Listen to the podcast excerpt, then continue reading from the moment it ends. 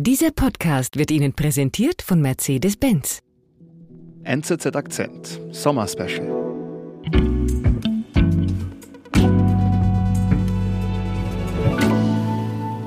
Matthias Kamp ist wie immer nicht bei mir hier im Studio in Zürich, sondern er sitzt auf der anderen Seite der Welt in Peking in China.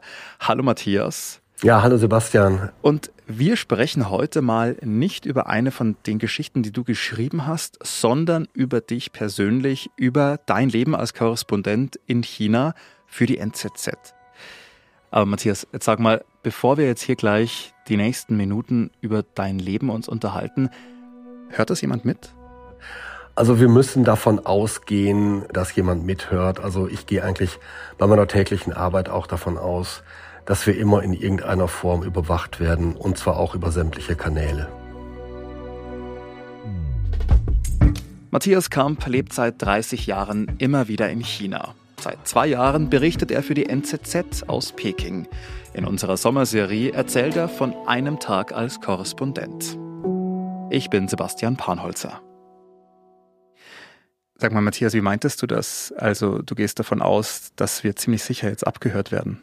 Naja, also sagen wir mal so, handfeste Belege kann ich natürlich dafür nicht liefern, aber es gibt immer mal wieder Hinweise, ja, dass Offizielle etwas wissen, was sie eigentlich nur wissen können, wenn sie Zugang zu unseren elektronischen Kanälen haben. Ja, ich mhm. habe lange Zeit in China gelebt, es war eigentlich immer Usus, dass dann auch Handys und auch E-Mail-Verkehr schon überwacht werden. Mhm. Stichworte arbeiten. Genau darüber sprechen wir jetzt heute, ja, genau wie so ein Alltag eines Korrespondenten aussieht. In deinem Fall eben in Peking, in China.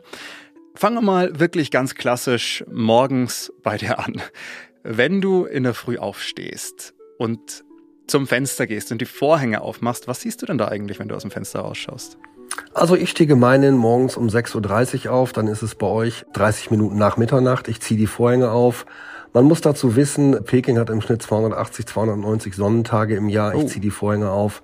Ich sehe Sonne, ich sehe blauen Himmel und ich wohne im 15. Stock eines Apartmenthauses mhm. und blicke dann über die Dächer von Peking. Ja, ich sehe dann die Skyline der Wolkenkratzer im Central Business District und das ist schon ganz erhebend so am frühen Morgen. Bist du dann auch ein Frühstücksmensch oder skippst du das ganz gerne mal?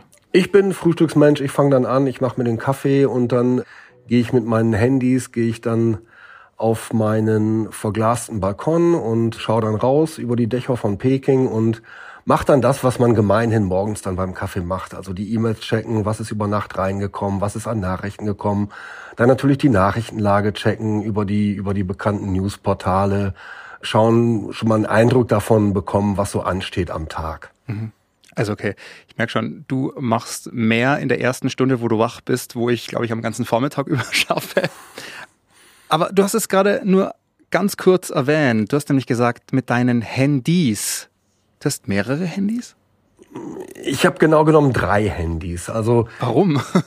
Eins, eins reicht doch eigentlich schon immer. Eins reicht in einem Land wie China mit diesen Arbeitsbedingungen nicht. Also ich habe natürlich eines mit einer chinesischen SIM-Karte, um die ganzen chinesischen Dienste nutzen zu können, um lokal telefonieren zu können. Mhm. Äh, hab dann aber eines mit einer Schweizer SIM-Karte. Damit umgehe ich dann die Internetbeschränkung hier in China. Darüber komme ich dann auf alle sonst in China gesperrten Webseiten.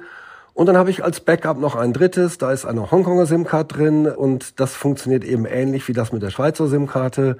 Ich brauche aber darüber hinaus noch einen sogenannten VPN, Virtual Private Network, der mir auch dabei hilft, diese Great Firewall zu überspringen hier in China. Und also dass du vorgibst, in einem anderen Land zu sein mittels dieses Programms als in China. Genau so ist es. Es ist praktisch ein Tunnel, der geht unter der Great Firewall hier durch in China. Mhm. Was ist denn die Great Firewall, wenn du es gerade sagst? Great Firewall sind eben die technischen, wie soll man sagen, die technischen Mittel, Maßnahmen, Mechanismen, die China einsetzt, um das Internet zu überwachen und zu blockieren. Und China hat eben ziemlich, wie soll man sagen, ausgereifte technische Mittel, um diesen Verkehr da zu kontrollieren und dann im Fall der Fälle auch zu unterbinden. Mhm. Warum? Naja, man fürchtet eben immer das Hineinströmen unwillkommener Informationen zu kritischen Themen, sagen wir mal, zu, zu Tibet, zu Menschenrechten, Xinjiang, ja, also zu solchen Themen. Da soll eben sichergestellt sein, dass auch vor allem die lokale Bevölkerung keinen Zugriff auf solche Informationen bekommt. Mhm. Nun ist es so, in den Kreisen, in denen ich mich bewege, meine Freunde, meine Bekannten haben natürlich alle VPNs, ja, und die wissen genau, was läuft, ja, mhm. und jeder kann sich, der will, ein VPN installieren auf seinem Handy oder seinem Laptop. Aber die funktionieren dann lustigerweise. Die funktionieren dann. Ich meine, das, es ist so. China hätte schon die Möglichkeit, auch sämtliche VPNs zu blockieren. Aber was würde passieren? Passieren würde, dass ausländische Unternehmen hier nicht mehr richtig arbeiten können. Mhm. China möchte ja auch, dass ihre heimischen Spitzenkräfte sowohl in der Politik als auch in der Wirtschaft Zugriff auf Informationen aus dem Ausland haben. Also zahlreiche Mitarbeiter im Außenministerium sind regelmäßige Twitterer. Twitter ist eigentlich blockiert in China, ja. Also Twitter ist nur über VPN zu erreichen. Sprichst du es eben auch gerade an, die Arbeitsbedingungen in China. Und wir haben ja unsere Hörerinnen und Hörer aufgefordert, Fragen an euch Korrespondenten zu schicken, die sie haben. Und eben genau zu diesen Arbeitsbedingungen in China hat unsere Hörerin Victoria aus München eine Frage. Und zwar. Mich würde total interessieren, wie sich das Leben als Korrespondent in einem Land mit relativ wenig Pressefreiheit auf den Alltag auswirkt. Also muss man teilweise sogar vorsichtiger sein mit seiner Berufsbezeichnung, dass man die nach außen trägt. Ja, wie spürt man das im Alltag? Also man spürt es natürlich so, wie ich es eben schon angedeutet habe, in Form dieser technischen Beschränkung, ja, dass ich schon einen enormen Aufwand betreiben muss, um auch online an alle Informationen zu kommen und alles nutzen zu können, was ich nutzen muss und was ich gebrauche. Man merkt es natürlich auch daran, es ist ein verändertes politisches Klima hier seit Xi Jinping 2013 an die Macht gekommen ist. Also wir als ausländische Journalisten hier haben bei den Normalbürgern in China, man kann es ruhig so sagen, ein sehr durchwachsenes Image. Also Leute fürchten sich mit uns zu sprechen, wenn ich in der Stadt unterwegs mhm. bin. Ich werde dann lerne jemanden kennen und werde gefragt nach meinem Beruf und ich sage dann, ich arbeite für eine für eine europäische, für eine Schweizer Tageszeitung. Da schrecken viele erstmal kurz zurück und sagen, oh, das ist aber kritisch und werden sehr, sehr zurückhaltend, ja, und äh, werden auch vorsichtig in ihrer Wortwahl. Weil? Naja, es ist so, uns heftet der Ruf an, auch von der Regierung hier befeuert. Die sind kritisch, die suchen nach, ich formuliere es mal so, nach Schmutz unter dem Teppich, ja, mhm. und deswegen sind Normalbürger sind im Umgang mit uns ausländischen Korrespondenten, mit mir eben auch sehr, sehr vorsichtig und zurückhaltend. Mhm. Wir sind gleich zurück.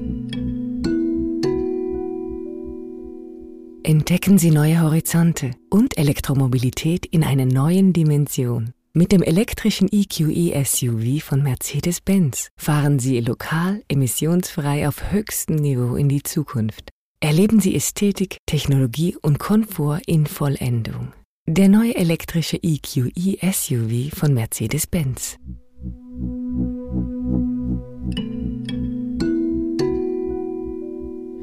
Du hast ja eben gerade vorhin erzählt, du hast schon früher in Peking gelebt und gearbeitet.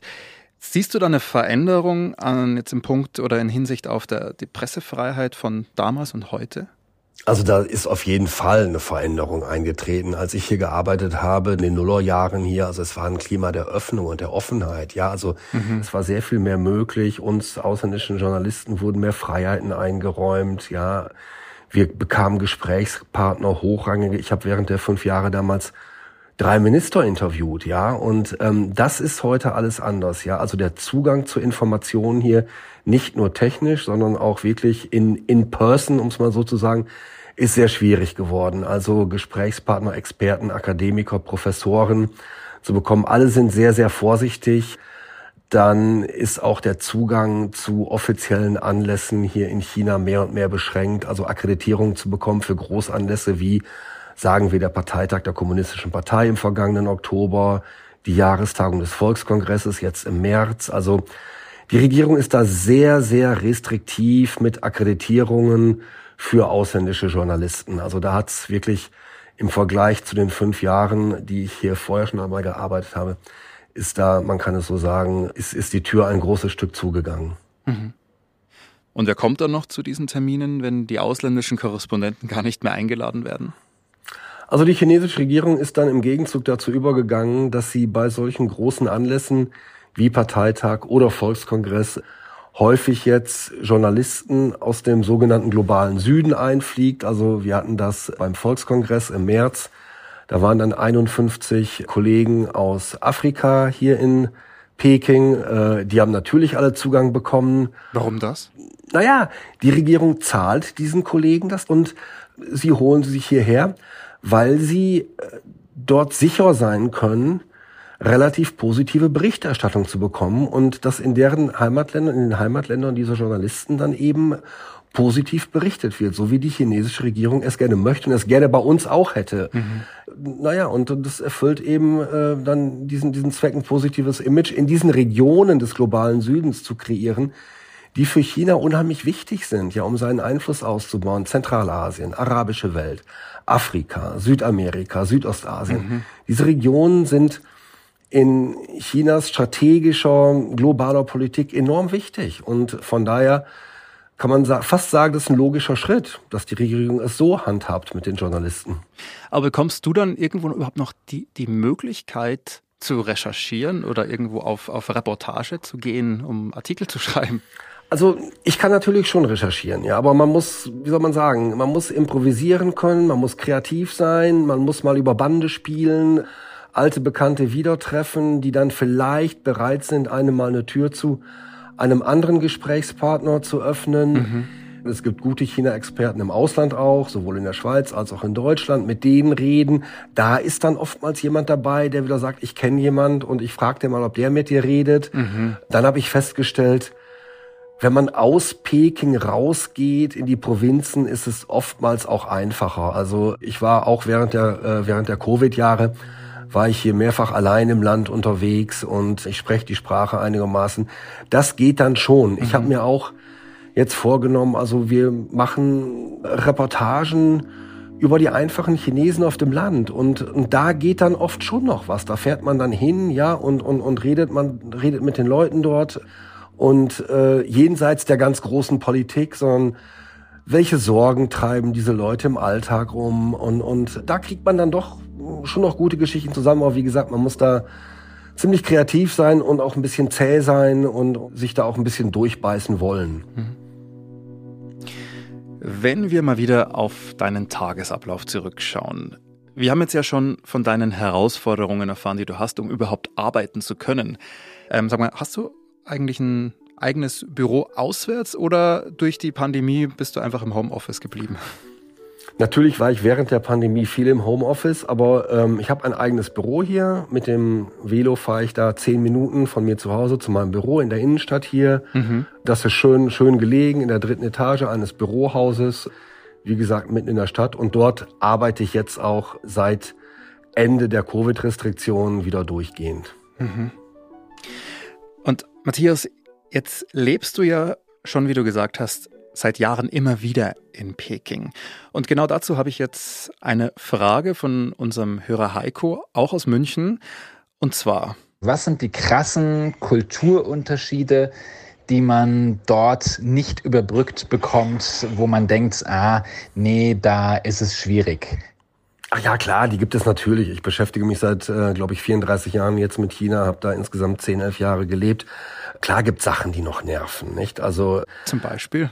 Es ist zum Beispiel im Straßenverkehr, im Alltag eine, eine gewisse Rücksichtslosigkeit. Es gibt diesen alten Satz, Chinesen sind Anarchos, jeder sucht den kürzesten Weg, den schnellsten Weg zum Ziel, ja. Sehr opportunistisch, pragmatisch manchmal. Das spiegelt sich natürlich auch in zum Teil chaotischen Verkehrsszenen und Vorfahrtnehmen und so weiter wieder, ja. Äh, das sind natürlich Sachen, die nerven nach wie vor, auch wenn man so viele Jahre in China verbracht hat. Mhm. Ja, und ähm, ich habe jetzt, als ich, nach, nachdem ich zurückgekommen bin, nach China. Mein alter Führerschein war abgelaufen. Da habe ich einen neuen gemacht. Also auch wenn man im Besitz eines europäischen Führerscheins ist, muss man die theoretische Prüfung hier in China machen.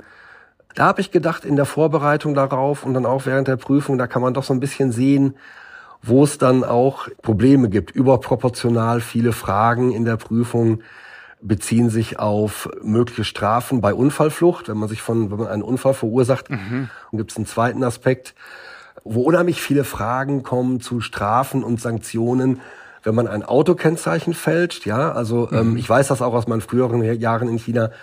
Das, das ist ein Problem und zwar aus dem Grund, dass in Peking gilt immer noch die Regelung, an einem Tag fahren Autos mit einer ungeraden Zahl am Ende des Kennzeichens, am nächsten Tag die Fahrzeuge mit einer geraden Zahl am Ende des Kennzeichens, ja. Und Warum das? um halt den Verkehr ein bisschen zu reduzieren, weil sonst äh, hätten wir nur noch Staus hier in Peking. Also die haben wir so schon. Mit den gefälschten Kennzeichen, ich weiß das noch aus meinen früheren Jahren in China, da waren viele Leute sehr kreativ. Die haben dann eine silberne CD- oder DVD-Scheibe auf die letzte Ziffer des Autokennzeichens äh, gepappt dann, ja, damit die Kameras sie nicht kriegen konnten. Okay, also ich merke schon, Autofahren in Peking ist jetzt vielleicht nicht unbedingt etwas, was auf meiner To-Do-Liste ganz oben steht. Aber sag mal, wenn du irgendwo auf Reportagereise gehst, fährst du dann mit dem Auto raus aus der Stadt? Ich habe es bis jetzt noch nicht gemacht. Also ich möchte jetzt demnächst, also es geht ohnehin nur bei Reportagen und Recherchen im Umland von Peking. Alles andere ist zu weit. China ist mhm. riesengroß, ja. Also ich, ich war mehrfach im Süden des Landes, ganz im Norden an der russischen Grenze war ich. Ähm, das geht dann nur mit Flugzeug oder Hochgeschwindigkeitszug. Mhm. Wenn ich jetzt mal wieder auf unsere Uhr unseres Tagesablaufs gucke, dann sehe ich, es wäre so langsam Zeit für den Feierabend.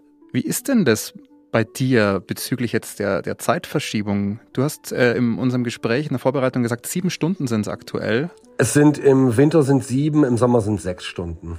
Heißt das, weil du ja natürlich viel hier ähm, mit uns natürlich auch in Verbindung stehst, hat es Einfluss auf deine Arbeitszeit? Musst du oft bis spät in die Nacht arbeiten?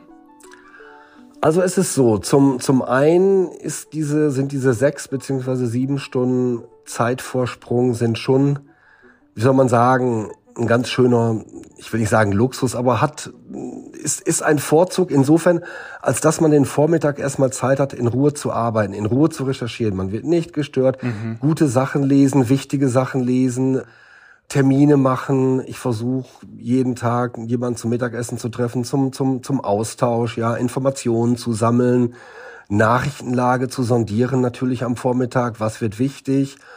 Und dann ist es ja so, dass dann gegen, ja, was, 13, 14, 15 Uhr chinesischer Zeit, äh, was dann Vormittag Schweizer Zeit ist, dann beginnt der Austausch mit der Zentrale. Was brauchen wir heute? Was, was machen wir heute? Ich habe natürlich vorher im Vormittag schon mal kurz überflogen, was man möglicherweise machen muss, wenn zum Beispiel aktuelle Wirtschaftszahlen kommen, wenn es hochrangigen Besuch hier in China gibt, das natürlich ein Mast dann. Mhm. Das kann ich auch alles vorbereiten dann schon. Aber dann ist es doch oftmals so, dass wir am Nachmittag noch entscheiden, jetzt machen wir doch eher das und nicht das.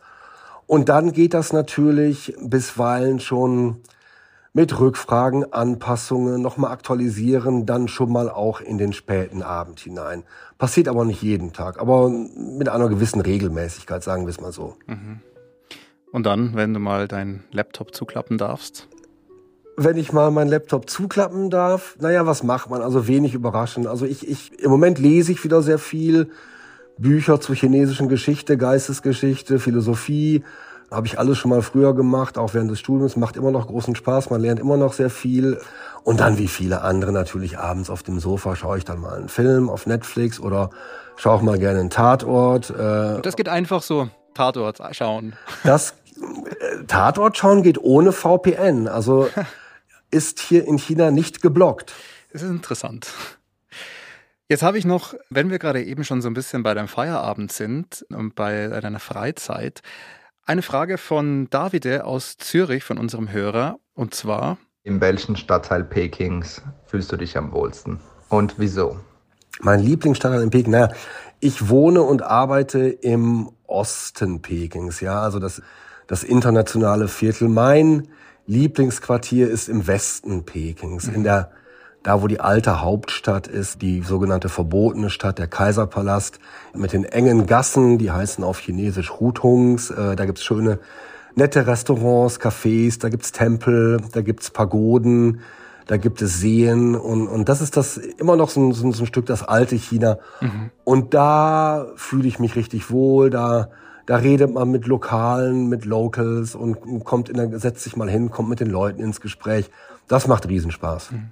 Ja, und das ist natürlich auch das Viertel, wo es enorm gute Clubs gibt. Mhm. Ja, also was man so Deutschland und der Schweiz, glaube ich, auch nicht kennt. Ja, also wir sind da oft am Wochenende sogenannte Underground-Szene, coole Clubs mit Punkbands, mit Techno-Musik, ja.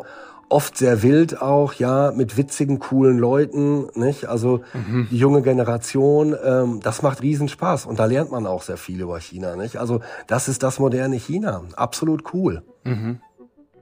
Ist es eigentlich schwierig, mit Chinesen in Kontakt zu kommen, Freundschaften zu knüpfen? Oder sind die genauso verschlossen wie die Schweizer hier? Nein, sind sie eben nicht. Also im Grunde das Gegenteil. Es ist sehr einfach, ja. Also gerade wenn man die Sprache etwas spricht und also sie sind sehr offen und zugänglich und herzlich und neugierig mhm. und fragen und, und, und suchen den Kontakt auch, ja. Also es ist unheimlich einfach. Also ich habe viele alte Bekannte und Freunde wieder getroffen hier, habe aber auch seitdem ich jetzt seit ja fast zwei Jahren zurück bin, ganz, ganz viele neue Freunde und Bekannte kennengelernt. Also es ist überhaupt nicht schwierig hier. Mhm. Ja, und dann gibt's natürlich die Leute, die ich aus meiner Zeit in der Schweiz, aus meiner Zeit in Deutschland noch kenne, ja, also die in wichtigen Positionen in China arbeiten, die eben mal in Europa gelebt haben für einige Zeit, in der Schweiz, in Deutschland. Da musste ich feststellen, seit ich zurückgekehrt bin, haben sich ein Stück weit zurückgezogen, ist schwierig mit ihnen in Kontakt zu kommen. Also was ich darauf zurückführe, dass das ganze Klima jetzt ein anderes ist, ja, und mhm. die sicherlich aus gutem Grund sehr, sehr vorsichtig sind. Und da sind wir wieder bei dem Thema, über das wir anfangs gesprochen haben, also Kontakt mit ausländischen Journalisten mhm. hier in China, ist für manche Leute sehr, sehr schwierig und kann auch durchaus mal gefährlich werden. Mhm. Sag mal, wenn du mal wieder zu Besuch zu Hause bist, soweit ich weiß, du kommst aus Norddeutschland, richtig? Genau. Wenn du mal wieder zu Besuch bist und dann alte Bekannte und Freunde triffst, die vielleicht gar nichts mit China am Hut haben, was oder wie denken die denn, dass du in Peking lebst? Haben die irgendwelche, ich sag Vorurteile, Klischees, die die dann auf den Tisch bringen? Ja, ohne das jetzt konkret machen zu können, also man bekommt natürlich schon immer wieder die Fragen gestellt, ja, funktioniert denn das und wie ist das mit dem Internet? Die sind dann oftmals überrascht, wenn ich denen schildere, wie modern und wie einfach und wie viel wie viel leichter manche Dinge auch in China sind, ja, mhm. also das ganze digitale Bezahlen und und und diese ganze Convenience beim beim beim Essen bestellen und diese ganzen Dinge, also da, da muss man oftmals erklären, also dass China in den vergangenen Jahren ganz ganz große Sprünge gemacht hat, ja. Und natürlich gibt es auch immer noch Leute, also gerade wenn ich an meine an meine Heimat in Norddeutschland auf dem Land denke, wirklich in the middle of nowhere, da gibt's dann in der Tat noch, man glaubt es kaum, Leute, die fragen ganz banal und die essen doch alle Hunde und Fledermäuse, ja. Und dann muss ich da mal mit ein paar Klischees aufräumen und denen mal erzählen, wie China im Jahr 2023 aussieht. Wenn du dann mal wieder zu Hause bist oder auch hier in der Schweiz, sag mal, jetzt lebst du zwar schon lange dort in Peking, aber hast du nicht trotzdem mal so das Bedürfnis, wieder für eine längere Zeit zurückzukommen oder sogar ganz, also hast du nicht auch mal Heimweh? Nein, Heimweh habe ich gar nicht. Also das eine ist natürlich, die Arbeit macht immer noch Riesenspaß, trotz aller Herausforderungen, trotz aller Widrigkeiten, über die wir ja schon gesprochen haben. Ich habe überhaupt kein Bedürfnis, also mir, mir fehlt Europa. Ich bin gerne immer mal wieder da für einige Wochen, aber heimisch fühle ich mich inzwischen wieder hier. Mhm. Nicht? Also es war während meines vorherigen Terms hier zwischen 2006 und 2012 da war es gegen Ende dann schon so, also sagen wir mal 2011, wo ich dann gedacht habe, so jetzt reicht es auch, ja, jetzt muss ich zurück nach Europa. Mhm. Aber damals war Peking auch noch ein anderes. Die Luft war unglaublich schlecht, ja, also der Straßenverkehr war unglaublich chaotisch. Also das U-Bahn-Netz war noch nicht so ausgebaut. Also viele Dinge funktionierten nicht. Produktqualität, oft Mängel. Da hat sich unheimlich viel zum Positiven getan in den vergangenen Jahren, ja. Und diese Dinge, die den Alltag damals so schwer gemacht haben und die dann auch dazu geführt haben, dass ich am Ende gesagt habe, so jetzt ist es auch genug, ja. Davon sind viele, viele verschwunden, muss man sagen. Also das Leben ist ja schon, schon recht, schon recht angenehm. Mhm.